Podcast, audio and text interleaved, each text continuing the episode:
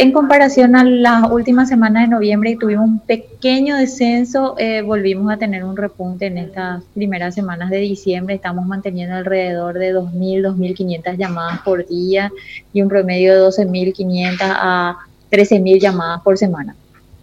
Ok, o sea, eh, eh, bajó un poquito, me dice.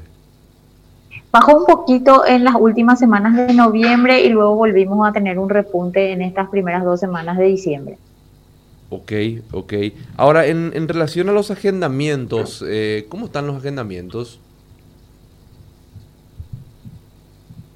Sí, eh, los agendamientos se siguen haciendo para todas las personas que viven en Asunción y Central, para los lugares de, toma express y también para los hospitales distritales y generales de Asunción y Central, eh, manteniendo siempre los mismos criterios que tiene que ver tener síntomas respiratorios, eh, fiebre más tos es un criterio o tres, de, tres o más de los siguientes criterios que son congestión nasal, rinorrea, dolor de cabeza, dolor de cuerpo, fatiga, dolor de pecho, dificultad para respirar, incluso diarrea y pérdida del olfato y pérdida del sabor.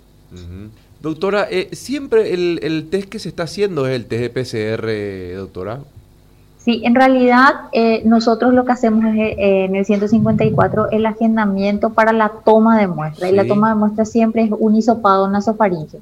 Ahora, la técnica que se utiliza para procesar esa muestra es eh, según los protocolos que maneja el laboratorio, entonces ahí toma esa decisión. Muy bien. Mabe. Doctora, de las llamadas recibidas, ¿cuándo, ¿cuánto terminan siendo agendadas? Entre el 40%, alrededor del 40% de las llamadas terminan siendo agendadas. Nosotros estamos agendando un promedio por día de 1100, 1100 eh, eh, agendamientos por día estamos haciendo a través de las llamadas. ¿Cuánto tiempo esperan las personas para hacerse el hisopado, doctora?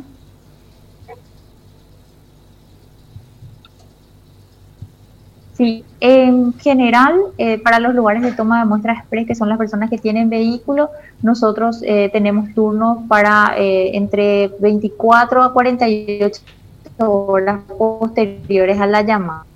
si son para los hospitales, que en la mayoría de personas que no tienen vehículo y que entonces tratamos de agendarle en el servicio de salud más próximo a su domicilio, es alrededor de cinco días más o menos el tiempo que tiene que esperar para, para poder hacer su toma de muestra. Pero todos se enmarcan dentro de lo que es, porque eh, lo ideal es que sea al tercer día del inicio de síntomas o, al séptimo día del último contacto con un caso positivo. Entonces siempre lo estamos haciendo en forma oportuna el agendamiento.